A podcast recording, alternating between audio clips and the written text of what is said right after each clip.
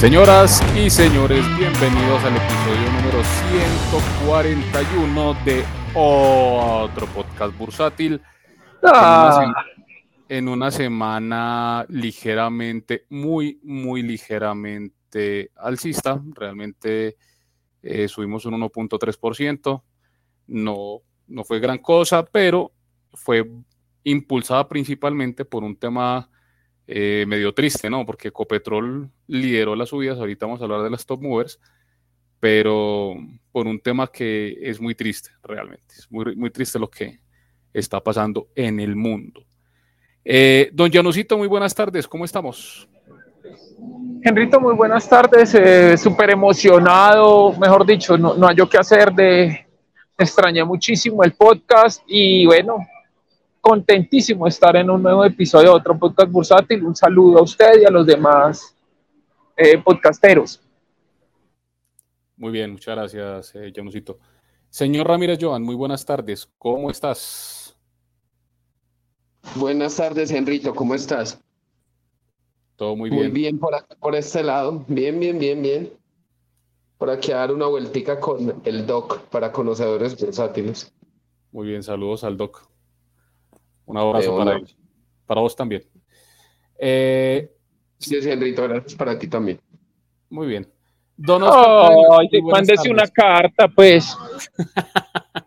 Don Oscar Cadena, deje la envidia. Buenas tardes.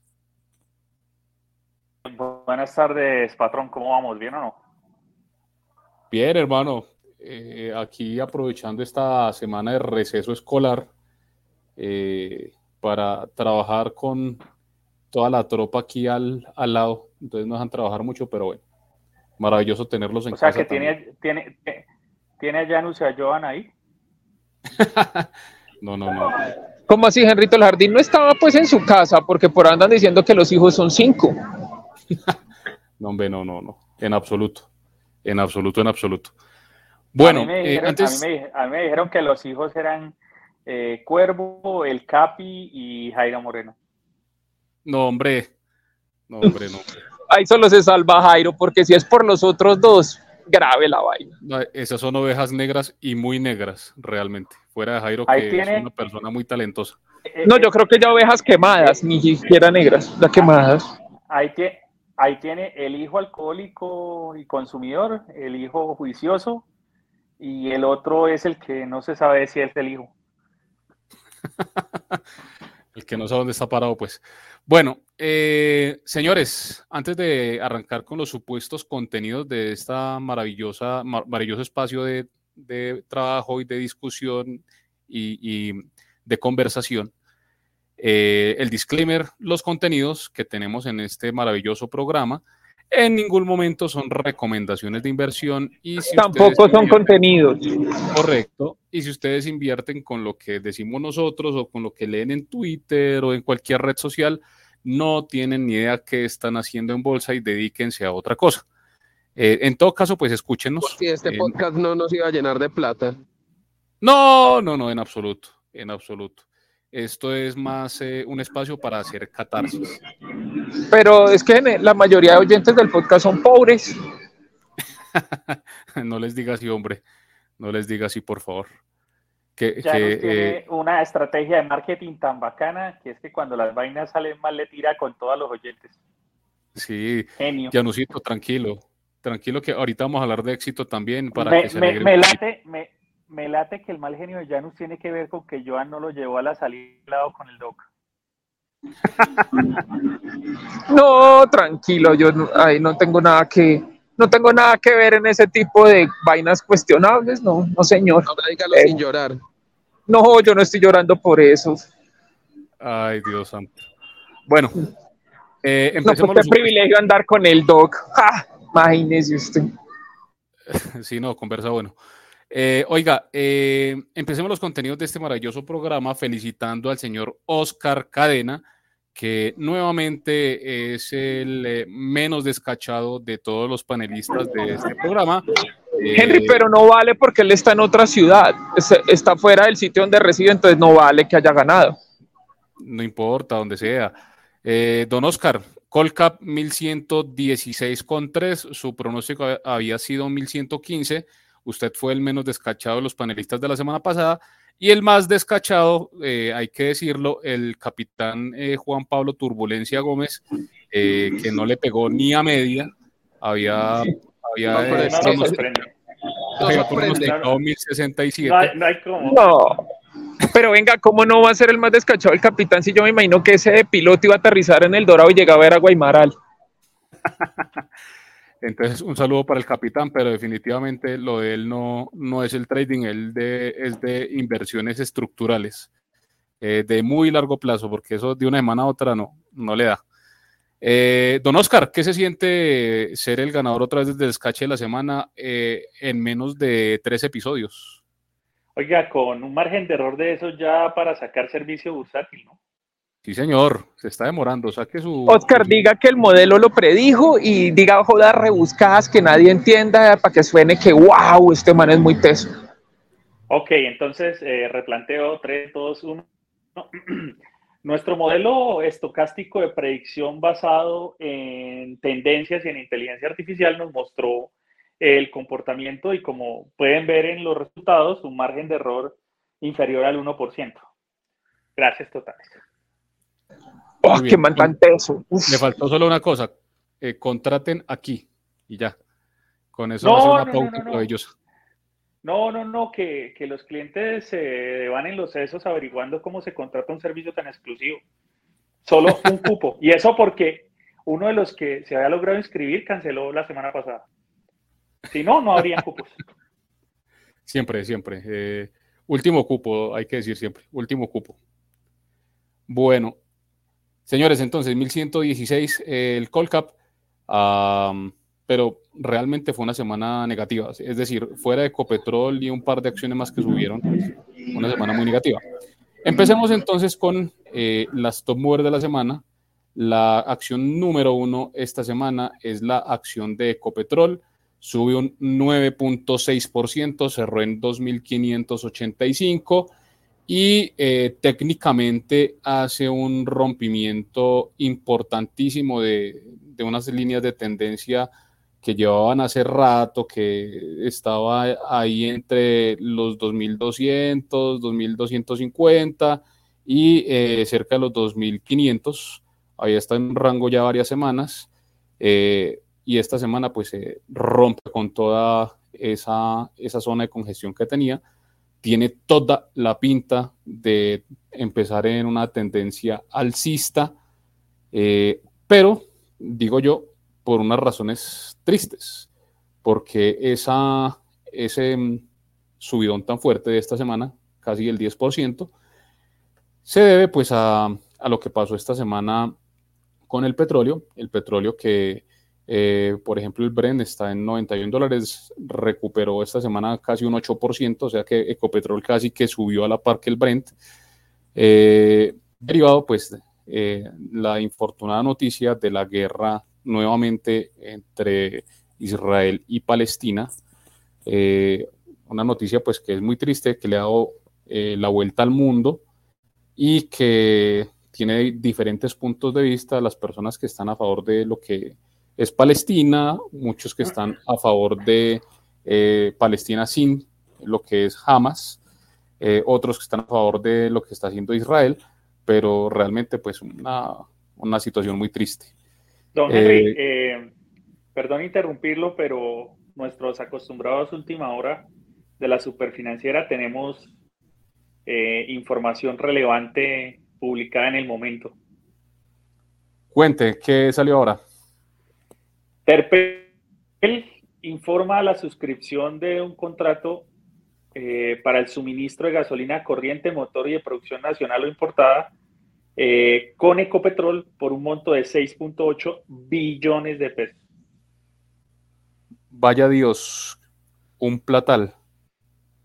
Sí, señor. Sí, señor, efectivamente. Muy buena noticia para Terpel. Muy buena noticia para Terpel. Eh, felicitaciones, señor Cadena, usted que eh, está en el top 10 de los accionistas. No, no, no, no, no, me, no me felicite porque eh, con esta mega noticia el martes abre menos 10%.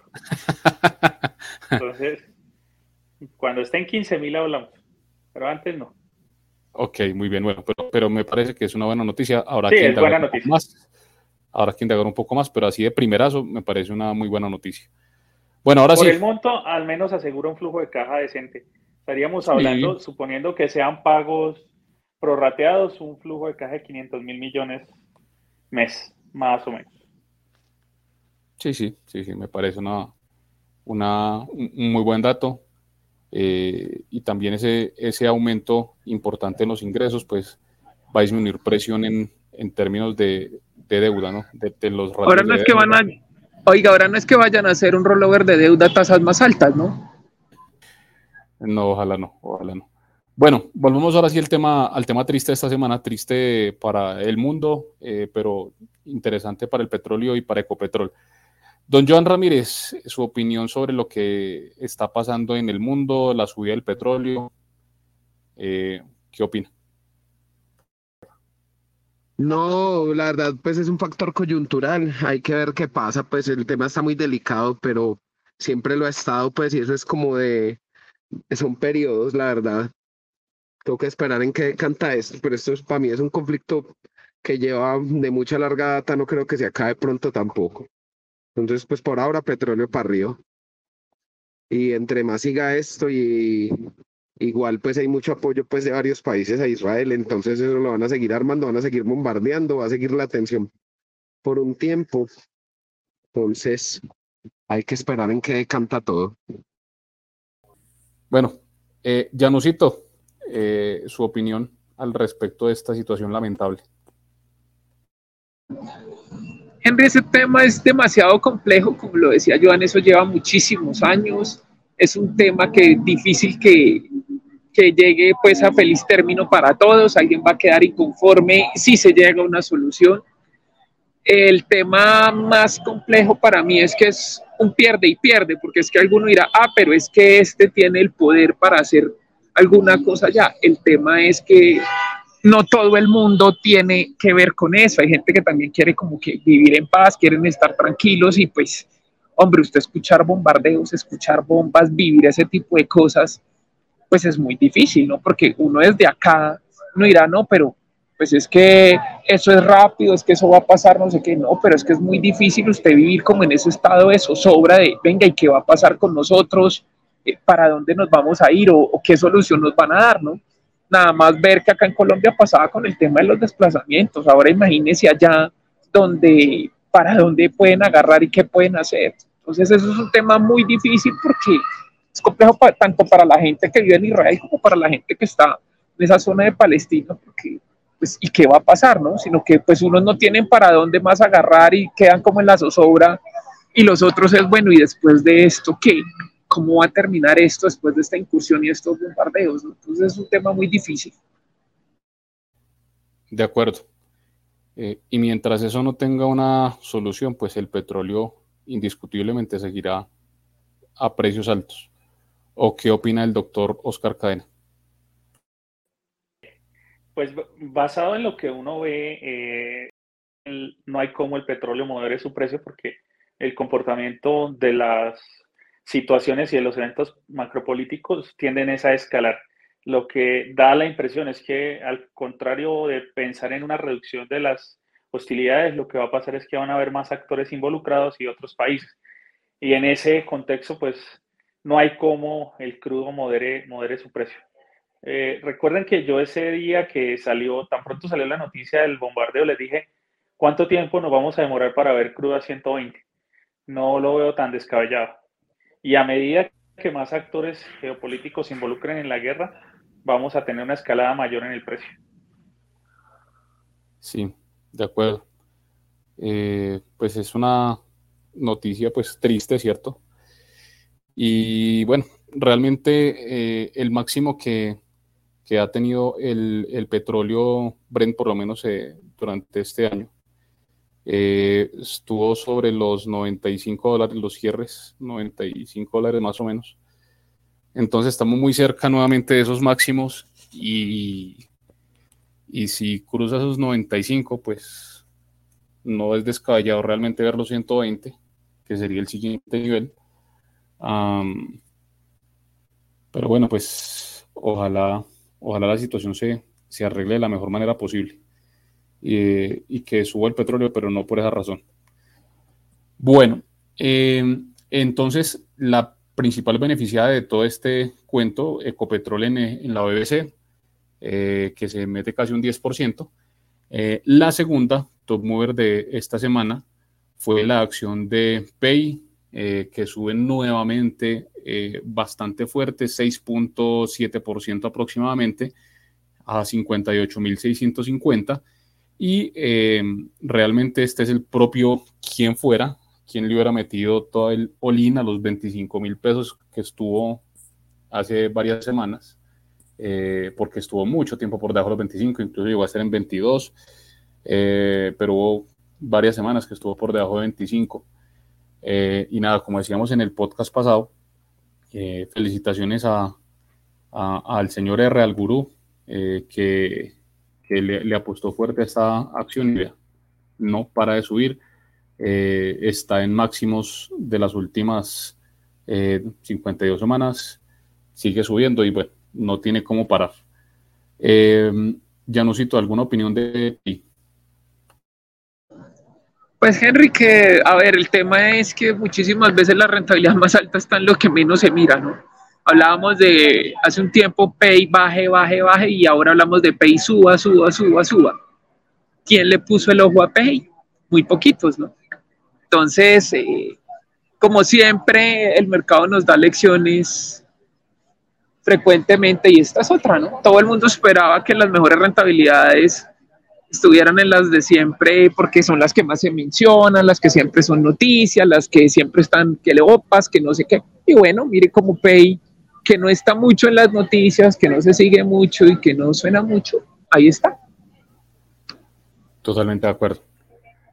Bueno, la siguiente eh, de la semana eh, es la acción preferencial de la vivienda que esta semana tiene un pequeño descanso del 3%, realmente es un descanso muy pequeño, cerró en 16.500, pero recuerden que la semana pasada había sido nuestra bottom mover, había caído casi un 9%, entonces inmediatamente recupera una gran parte de la caída que tuvo la semana pasada. Vengan, una eh, pregunta, qué pena Henry interrumpa ahí. ¿Ustedes se acuerdan a cuánto fue la emisión de la vivienda? No fue como a 19, 19 mil pesos, si no me falla la memoria. Creo, que fue como a 19. 19 creo que el hike del día de la emisión fue como 26 y piola o 32. Algo así, algo así. Ah, bueno, voy a, buscar a ver si encuentro por aquí la, información del precio. Pero creo que eh, está por ahí por donde estábamos diciendo, como por 19. Si uno se pone a hacer una cuenta, ¿será que la vivienda, si uno descuenta hoy día desde esa emisión, inflación y esos dividendos, alcanza a salir positivo si hubiese vendido hoy ese precio de cierre? Creería yo que sale casi que planito o en pérdida, ¿no? O en pérdida, muy probablemente en pérdida. Entonces, triste, triste. O sea, los que han comprado a largo plazo en los últimos años, difícil. Y sobre todo, pues con los resultados que está teniendo la vivienda. De hecho, hace unos hace unos momentos nuestro querido amigo el capitán Juan Pablo Gómez nos compartió. Eh, Señores, les tengo el dato. Les tengo el dato. Exactamente la acción de la vivienda costó 16 mil pesos. Vea, estamos a, precio de emisión, básicamente. Estamos al mismo precio de emisión. Eh, bueno, entonces eh, decía que nuestro amigo Turbulencia nos envió la infografía de bancos con más utilidades eh, a julio, es decir, ya tenemos datos eh, acumulados de julio. Eh, todo el sector bancario sigue de capa caída, las utilidades siguen pues, terriblemente afectadas comparadas con el año anterior.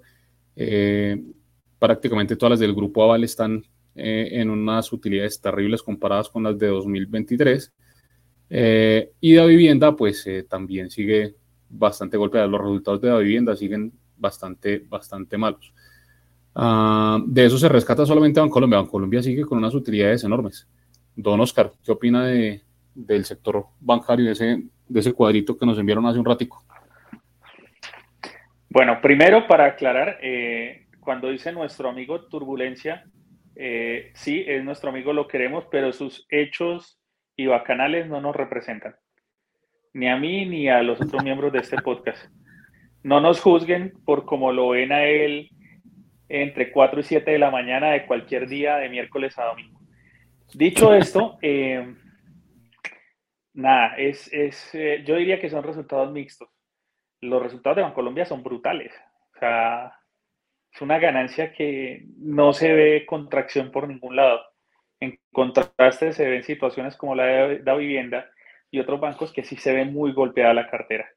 Eh, yo quiero esperar a, que salgan los resultados del 3Q para ver si es que lo que estamos viendo ahí es un impairment en, los, en las provisiones entre unos bancos y otros. Puede ser que la vivienda está sobreprovisionando y Bancolombia no esté aprovisionando eh, en, al volumen que se requiera. No lo sé, no, es, no quiero tomar, sacar conclusiones a la ligera, pero sí vale la pena tomar esa tablita que aparece en la República con, con qué, con margen de incertidumbre, hasta que tengamos los resultados y veamos cómo se está comportando la evolución de la cartera, las provisiones y sobre todo la colocación de nuevos créditos. Muy de acuerdo. Bueno, digamos que en términos generales de ese cuadrito, estimado Oscar Colombia otra vez sacándola del estadio en medio de la incertidumbre y todo lo que está pasando en, Colombia y en el mercado financiero, y el resto de los bancos, pues, eh, bastante, bastante tristes, bastante difícil lo que pasa con el resto de los bancos. Bueno, eh, nuestra siguiente eh, top mover de la semana, la acción de Promigas, que subió un 2.6%. Eh, felicitaciones a los accionistas de Promigas. Eh, apenas pues una recuperación de eh, las caídas de los últimos de las últimas semanas. Don, no sé si es que no me escuchaban. quería hacer una anotación. Aún y viendo esos resultados, a mí no me cabe en la cabeza cómo es que tienen tan castigada en Colombia. Si ustedes analizan los resultados parciales, Tal vez es la única compañía que si quisiera podría sostener el mismo nivel de dividendos de este año. Porque los resultados son comparables. Sí, no, he visto otra compañía que tenga resultados comparables eh, más o menos similares entre un año y otro. Y aún así la tienen. En, general me atrevería a decir. Y aún así la tienen cascada. Hoy estaba negociando en los rangos de los 26 altos y Janus, que le hace más seguimiento a la, ADR, ¿cómo se comportó viejo Janus? Cerró en mínimos del día, le vendieron toda esa subida. Y eso que, pues metiendo como un poquito el tema de los mercados afuera, los bancos que presentaron hoy resultados, los resultados fueron buenos, aunque los resultados de JP Morgan salieron bastante buenos. Eh, la subida se vio un poquito mermada porque llegó a 153 y cerró abajo de 150. Wells Fargo sí cerró con una subida más del 3%, pero Bancolombia cerró prácticamente en el mínimo del día, ahí al ladito de los 25 por ADR. No, se vio beneficiada por esa subida. Bueno, pero cerró como en 25 ya nos me dijiste, el ADR. Sí, 24.98 fue el cierre oficial. Ok en el mínimo del día prácticamente. Y esa zona de los 25, pues ahí ha sido una zona de interés comprador, pero pues hoy sí le vendieron toda la subida. De acuerdo, bueno. Bancolombia muy golpeada, pues extremadamente golpeada comparado con los resultados que está teniendo, porque es que volvemos a, volvemos a, reiterar, eh, lo que pasa con la vivienda es porque, primero, pues el sector está muy golpeado y segundo, pues los resultados de la vivienda están muy malos. Pero lo que pasa con Bancolombia sí no tiene explicación porque los resultados hasta el momento van, van muy buenos. Bueno, eh, Test Promigas 258, Bancolombia Ordinaria el 1.6, Bogotá el 1.6, Grupo Argos el 1.5, eh, Grupo Energía Bogotá el 1.5, eh, Corficol Preferencial el 1.2, ISA el 1.13 y Mineros el 0.8. Y hasta ahí las que subieron esta semana. Ah, ahora, las bottom mover de la semana y, esta primera bottom mover es un caso bastante curioso. Eh, lo que más bajo esta semana se llama eh, Construcciones El Cóndor. Cerró, negoció por fin después de prácticamente mitad de enero, finales de enero. No marcaba precio desde finales de enero. marcó a 600 pesitos, una bajada del 46.3%. Eh, realmente no sé quién se atrevió a comprar eso ahí. Y el vendedor que tenía hace rato las puntas puestas, pues hoy le picaron un pedazo importante. Fueron algo más de 125 millones de pesos lo que negoció eh, el día de hoy. Eh, bueno, interesante lo del cóndor. Don Oscar, usted que siguió toda esa subida fuerte que le dio Colpatria cuando hizo la negociación,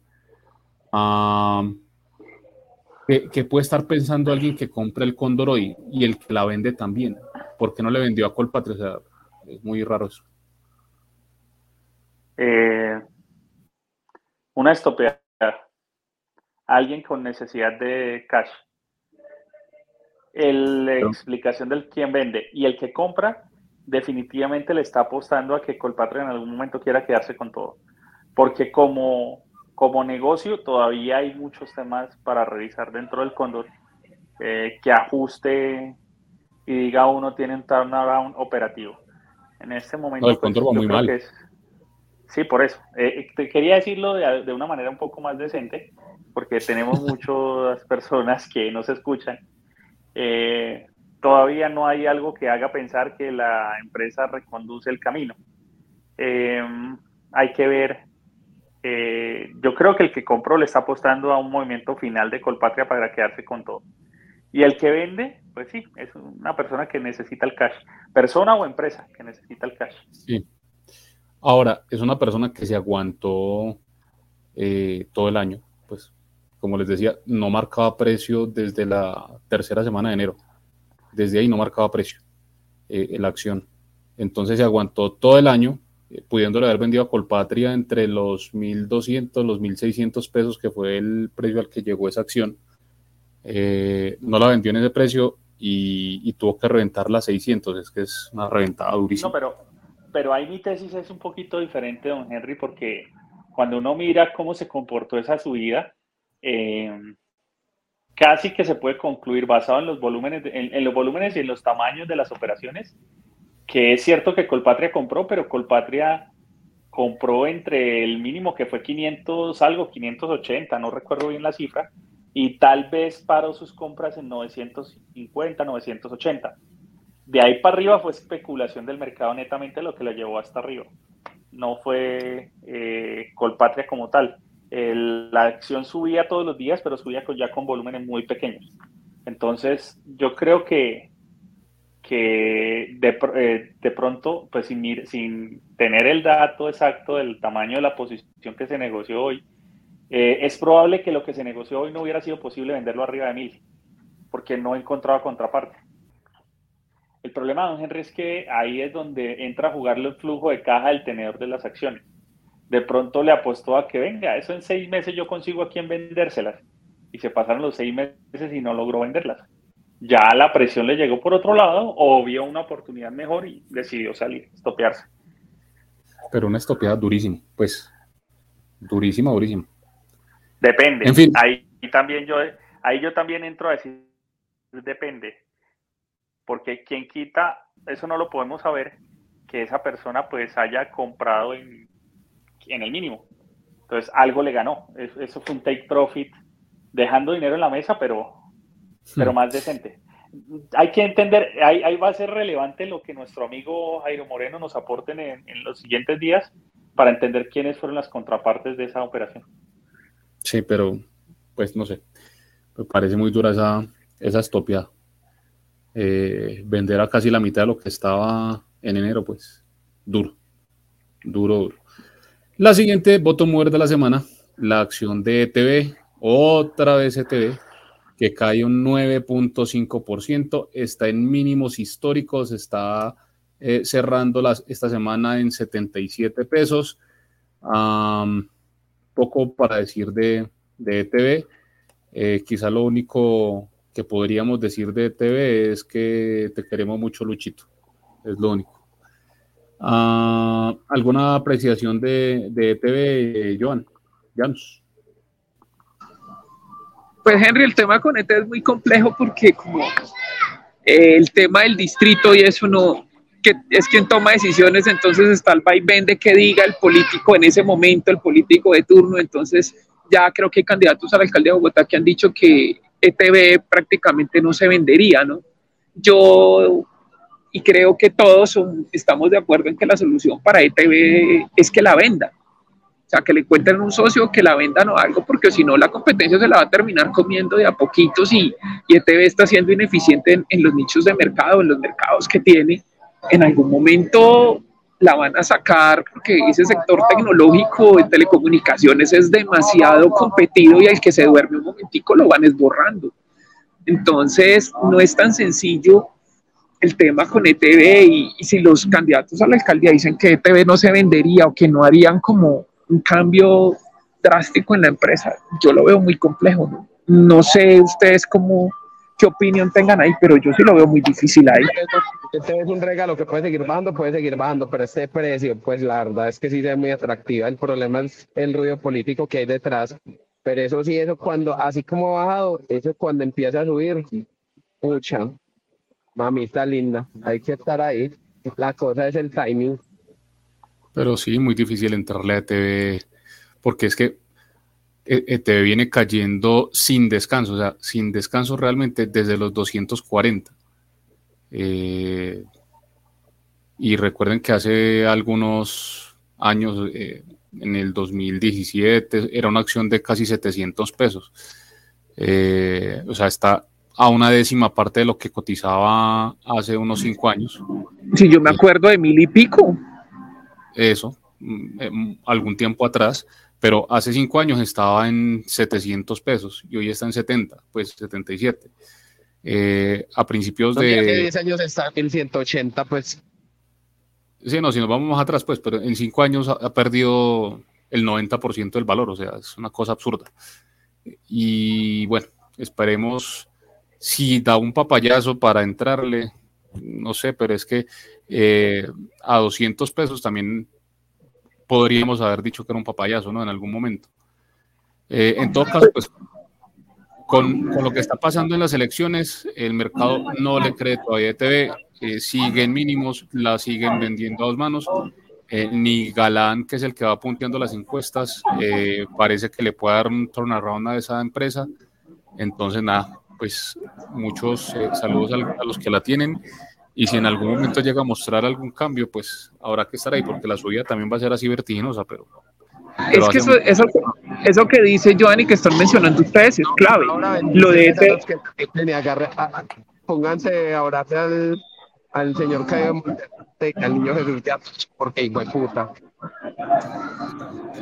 Es que esa es la vaina, que lo ETV pues está tan caída y es tanto el negativismo que una cosita buena y lo mínimo es que se dobla el precio.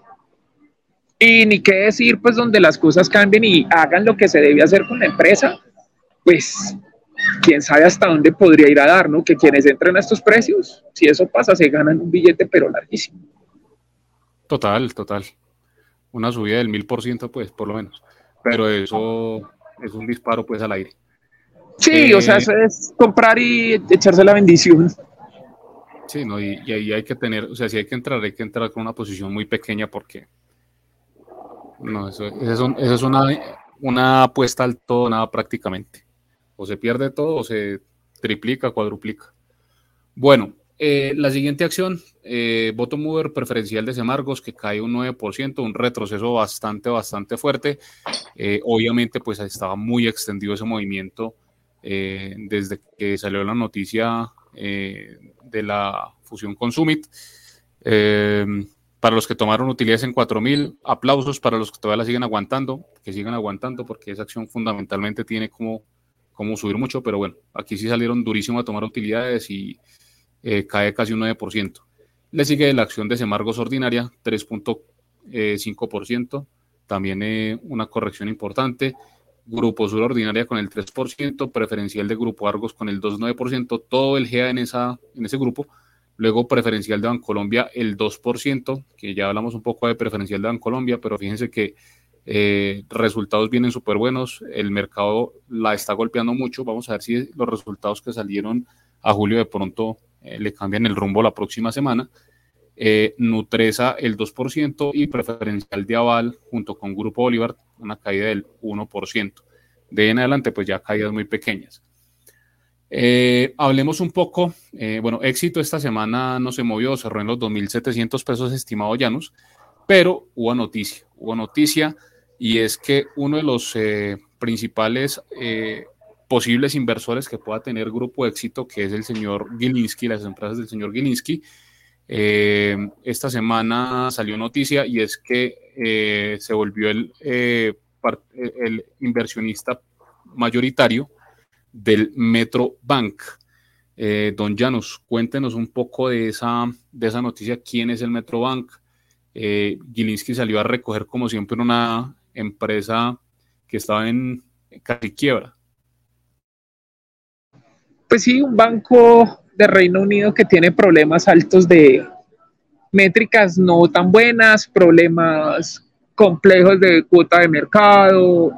Mejor dicho, es un banco que no viene muy bien entonces me imagino que es una inversión de oportunidad como tal ahí. Eh, para mí el tema es que eh, afuera sí se está viendo mucha presión en el tema de bancos.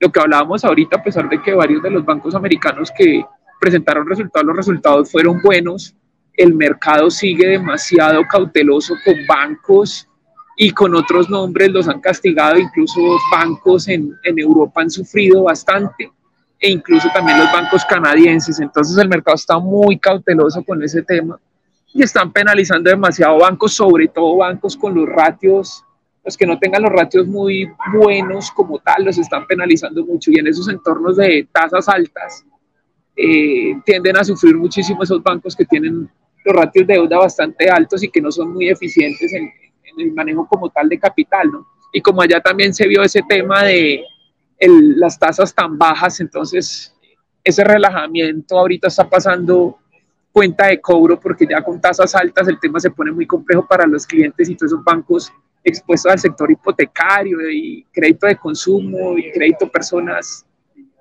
se pone complejo, ¿no? Muy de acuerdo. Ahora, eh, creo yo, creo yo que eh, con esta compra, Gilinski vuelve a sentirse en su zona de confort, eh, entrando en la inversión eh, que, él sabe hacer más en, el sector financiero. Eh, y eso, no sé, ya no sé usted qué opine, pero lo distancia un poquito de lo que pudiera haber sido una inversión del, del señor Gilinski en Grupo Éxito. Eh, ¿Usted cree que, pues, eso es especulación, ¿cierto? ¿Usted cree que Gilinski ya dio el brazo a torcer con éxito y no vuelve a ofertar? ¿O, cree que simplemente es un papayazo que vio afuera y, todavía tiene caja para, para eh, poder hacer el proceso de puja por, por Grupo Éxito?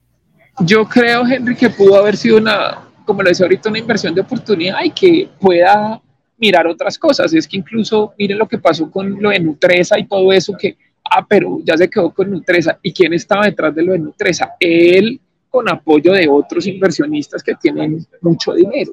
Entonces, pues si fuese así, también puede hacer otras inversiones con el apoyo de esos otros inversionistas, porque es que ahí el tema es plata y pues plata es lo que se tiene. Entonces puede que no sea él completamente, sino que apoyado por otros inversionistas, como vimos que fue el tema en Nutresa. Y mucha gente dijo, uy, pero lo de Nutresa ya se va a quedar quieto, ¿será que va por más? Miren que eh, también el tema de Sura, como fue lo de Sura y que también le hizo el tiro a Argos, que haya sido estratégico o no, simplemente por bloquear la, la operación y que nadie más se metiera, como haya sido, pero por lo menos lo hizo, ¿no? Lo intentó. Entonces, eh, ahí da una muestra de poder y puede que sí, ¿no? Desde que tenga con qué respaldar eso y puede tener otros inversionistas que estén interesados en eso. El tema es que ahora que estamos especulando, eh, ¿qué pasa? Y el que, el que compró ese cruce que se hizo en 9 millones de ADRs, ¿quién es, no? O sea, ese vuelve otra vez al tema. ¿Quién es? Porque eso no, primero, eso no, no es cualquiera. ¿Y qué fue lo que hizo? ¿Quién cruzó? ¿Quién compró y quién vendió, no? Entonces, ese otro que compró esos 9 millones de aires, ¿cuál es la intención y quién fue? ¿Y por qué lo habrá hecho? Ah, bueno, vamos a ver cuál es la respuesta a eso. ¿Vio una oportunidad? ¿Vio descuento frente a comparables? ¿Va a hacer alguna operación y está ahí calladito y quietecito? Es el que sigue comprando el volumen que se está moviendo en éxito, que puedan ser 100 mil o 200 mil ADRs, pero pues sin embargo es, es volumen y es platica. Como en Estados Unidos sí lo pueden hacer sin tanto misterio, acá es que se le pone misterio a todo eso. Así es. Don Joan, ¿alguna opinión de su amigo Gilinski y, y el tema de éxito? Ah, no, yo que fui marica y compré, pues, ¿qué más puedo decir? Pues, compren, compren. No tengo confirmación y sí tengo acciones de éxito. Yo que nunca en la vida. No, la verdad sí me parece que está barata, pero pues es como más un tema coyuntural de la entrada al, al Colcap y toda esa huevonada, pero la verdad que creerle a largo plazo esa mierda, ¿quién le va a creer a eso con ese gobierno corporativo de mierda? Nadie, nadie. Pero, pero, pero Joan, ya, eh, aunque el mayoritario sigue siendo Casino y, GPA la suma de los dos, ¿cierto? Por eso. Eh, ya tienen un poco menos de dependencia, o sea, con todo lo que se está moviendo en flotante, eh, ya pueden entrar otros actores, entonces, no sé, de pronto ya hay un poco más de independencia y ya hay menos incidencia de casino y de GPA. Esperemos. Pero es que, Henrito, no, de pronto es, pues de pronto sí, de pronto no es un tiro al aire, esperar a ver. Yo la verdad estoy por un factor coyuntural y si no me ha echado, yo no me enamoro de esto. Muy bien, esa es la actitud. Listo, muchachos. Eh, eso, fueron, eso fue lo que pasó pues, en el mercado colombiano. Eh, quizá lo único que eh, falta por hablar un poco antes de entrar en el mercado internacional y tocarlo muy rápidamente, es la noticia desafortunada de la disminución del consumo. Valores Bancolombia o Bancolombia mostró un documento donde la, el consumo del país sigue en caída libre. Eh, el mes pasado, pues, una disminución calculada cerca del 10% versus el año anterior. Entonces, la inflación haciendo estragos, las tasas altas haciendo estragos también, eh, y la confianza del consumidor, pues, en, mínimos. Su opinión, don Oscar. Pues podría decir uno que es crónica de una muerte anunciada. Eh, se sabía que eso iba a pasar, se sabía que eso iba a ser efecto la reforma tributaria, se sabía que eso iba a ser prevención de las nuevas reformas. Eh, bueno, pasó. Es que no, no se podía esperar algo diferente, no había como. Pues sí, don Oscar, eh, ni modo. Muy, muy triste y, y la verdad, pues yo, yo estoy como en el, en el lado negativo del comportamiento económico para el próximo año. No necesariamente el comportamiento bursátil, porque es que a, bolsa la tiene muy cascada y puede que eh, las acciones empiecen a reaccionar un poco porque realmente el, golpe que han tenido en cotización pues es demasiado alto. Pero en términos económicos yo estoy bastante negativo con, el, con lo que va a pasar el otro año, el, el aumento del salario mínimo, la inflación del otro año, eh, yo creo que va a ser un año difícil en términos económicos. Eh, bueno, señores, lo último, eh, sigue enredado el tema de, la comercialización energética, a pesar de que la CREG ha, hecho algunas declaraciones y han tratado de darle como tranquilidad al mercado. Las comercializadoras, las distribuidoras, pues siguen alertando con lo que puede pasar con el fenómeno del niño, con los costos del kilovatio, Em, entonces, en el sector energético, mucha incertidumbre. Ojalá pues eh, esto se mejore desde el punto de vista de las decisiones que son de gobierno y no tengamos en primer lugar apagón y en segundo lugar pues un impacto más grande en las eh, empresas energéticas del país, en ISA, Celsia, todas las que en Grupo Energía Bogotá, las que dependen pues de este tipo de decisiones. Por último, señores, eh, hablemos un poco del mercado internacional. Ah, tenemos eh, dólar esta semana eh, estuvo bastante eh, fuerte. digamos que en, en, el país, en Colombia, tuvo un ligero bajonazo.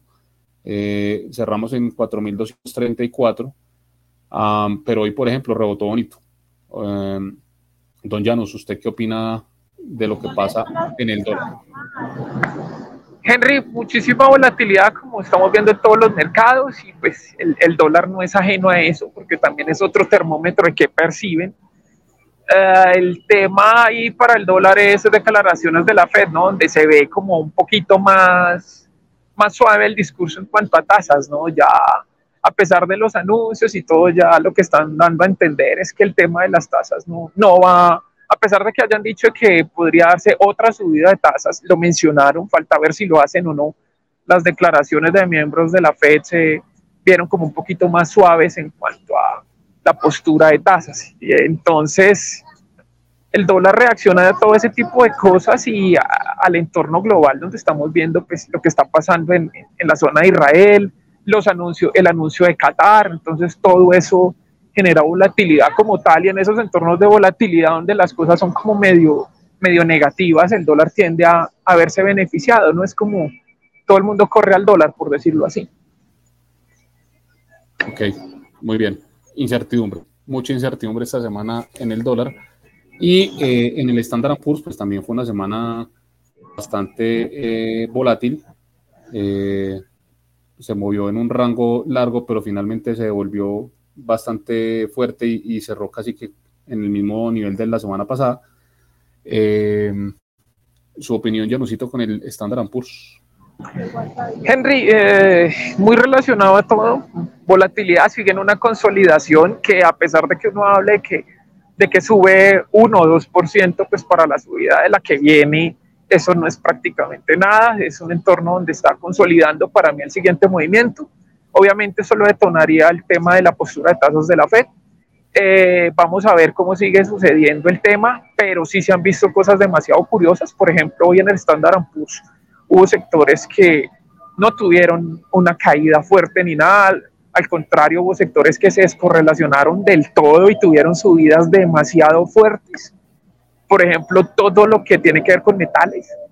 El, oro hoy tuvo una subida bastante fuerte, incluso con dólar subiendo, que no tiende a darse mucho, y el dólar subiendo y el oro también. Eh, inclusive el, el oro está en este momento en máximos históricos frente al dólar australiano, que se tiende a mover al son de cómo se muevan los metales preciosos y hoy el oro llegó a un máximo histórico frente al dólar australiano. Entonces es como movimientos curiosos que dan a entender de que algo está sucediendo, ¿no? A pesar de cómo está el entorno, de lo que se ha dicho, esos metales no tuvieron una corrección fuerte, el oro mantuvo sus niveles y ahorita otra vez recuperando, ¿no? Entonces son movimientos muy fuertes anticipan algo y que muy probablemente ya el, mínimo de logro con el tema de las tasas de la Fed ya lo vimos. Y están dando a entender de que muy probablemente la postura de la Fed va a ser de tasas quietas o incluso ver cómo suceden las cosas podría darse un recorte de tasa. O sea, tampoco es imposible que se dé un recorte de tasas porque si la economía empieza como a estancarse y el entorno global empieza a ponerse duro, complejo, entonces eh, habría que ver qué hacen con el tema de tasas, ¿no? Y eso del petróleo alto tampoco es que ayude mucho a, a decidir fácilmente qué hacer, ¿no? Claramente, estimado Llanos, claramente. Bueno, mucha volatilidad en los mercados, derivada también pues con el tema de lo que está pasando en la franja de Gaza y esperemos una solución pues ojalá media, yo lo veo muy difícil, pero pues ojalá eh, se libre de, una guerra larga esa zona del mundo. Señores, eh, vamos con eh, el descache de la semana. A ver si mi, estimado Oscar Cadena repite su racha ganadora. Eh, don Oscar, teniendo en cuenta que nuestra maravillosa BBC esta semana cerró en 1116, ¿cuál será su pronóstico para la próxima semana? 1130. 1130, don Oscar, alcista. Muy bien. Eh, señor Joan Ramírez, su pronóstico para la próxima semana. El 11 alcanza al 11. Ah, no, seguir repitiendo el 11-11, ya ya es como no sé cuántas semanas con el 11-11. Listo. rabia, no leer, déjeme, déjeme, déjeme, déjeme desarrollar mi personalidad. No, se está en todo su derecho, pues. Oiga, pero ese Pokémon, de, ese Pokémon de uno nos persigue, 11-12, 11-16, 11 yo no sé qué. Entonces yo, si Joan dijo 11-11, yo voy a decir que 11-21, pues. Para seguir en los unos, 11-21. Muy bien. Eh, la próxima semana, recuerden que es una semana bursátil de cuatro días nomás. El lunes es festivo. no, pues la ah.